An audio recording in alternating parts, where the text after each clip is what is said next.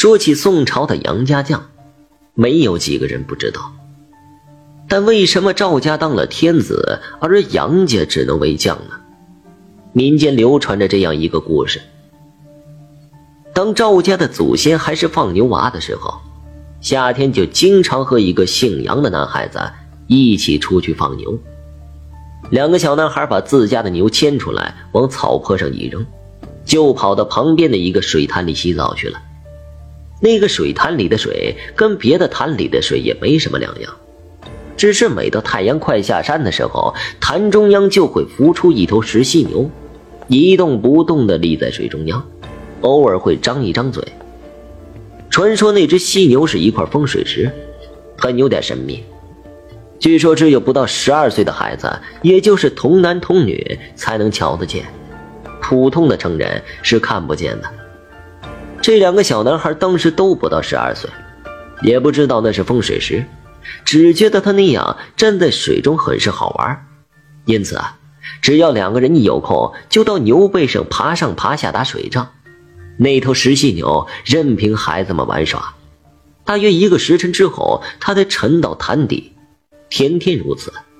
那个时候，北方的契丹族人强盛起来，他们一心想占领中原。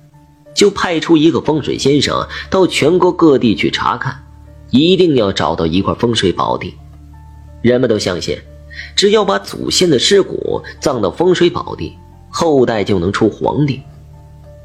那风水先生费了很多周折，找了十年才找到这个犀牛潭。石犀牛的口中就是块好的不能再好的风水宝地。风水先生年纪很大了。那石犀牛他是看不见的。正当他无计可施的时候，看到这两个放牛娃，一下子就有了主意。我可以把主人祖先的遗骨用一个小木箱装着，叫这两个放牛娃放进这犀牛口里。第二天一大早，风水先生就把那准备好的木箱带来了，正好碰上这两个小男孩在那玩，他就对孩子们说：“你们是不是？”经常看到有一只石犀牛从潭里出来，两个孩子齐声说道：“是啊。”风水先生从怀里摸出二十两银子，只要你们把这个木箱放到石犀牛的口中，我就给你们每人十两银子。姓赵的孩子就问：“你这箱子里装的是什么呀？”那个风水先生心想：这么两个小男孩给他们说实话也没什么大不了的，他就说了：“这里啊，是我主人祖先的尸骨。”两个孩子同意了。等那先生走后，这两个小男孩就商量开了：“你说，他为什么把主人祖先的尸骨放在这个箱子里呢？还叫我们放进那个石犀牛的口中？这里面肯定有道理。”我们为什么不把我们祖先的尸骨也装在一个小箱子里，一起放进犀牛的口中呢？两个小男孩说干就干，他们连忙跑到自家的祖坟里，挖起了祖先的尸骨，也装进一个小箱子里，拿到了这个犀牛潭边。等到下午的时候，那石犀牛再露出水面时，两个小男孩就爬到石犀牛头上，想把这三个箱子全部都装进去。可是那犀牛的嘴太小，三个箱子放不进去，只好一个一个的放。说来也怪了，当把风水先生那个箱子伸过去，石犀牛的嘴就张开了；把这姓赵姓杨的箱子伸过去的时候，石犀牛的嘴就紧闭着，就是不张开。这个姓赵的男孩子一拍脑袋：“对了，我先把那风水先生的箱子伸过去。”引得他张开嘴，再把我们的箱子一起放进去，不就行了吗？就这样，他把这两个箱子并排放到石犀牛的嘴里，石犀牛的嘴里就有许多缝隙，合不拢了，也再不张开丁点儿。姓杨的孩子一看没办法了，只好把他那口箱子挂到了石犀牛鼻子上的那只脚上。两个孩子歪着头左看右看。觉得还是有点不怎么理想。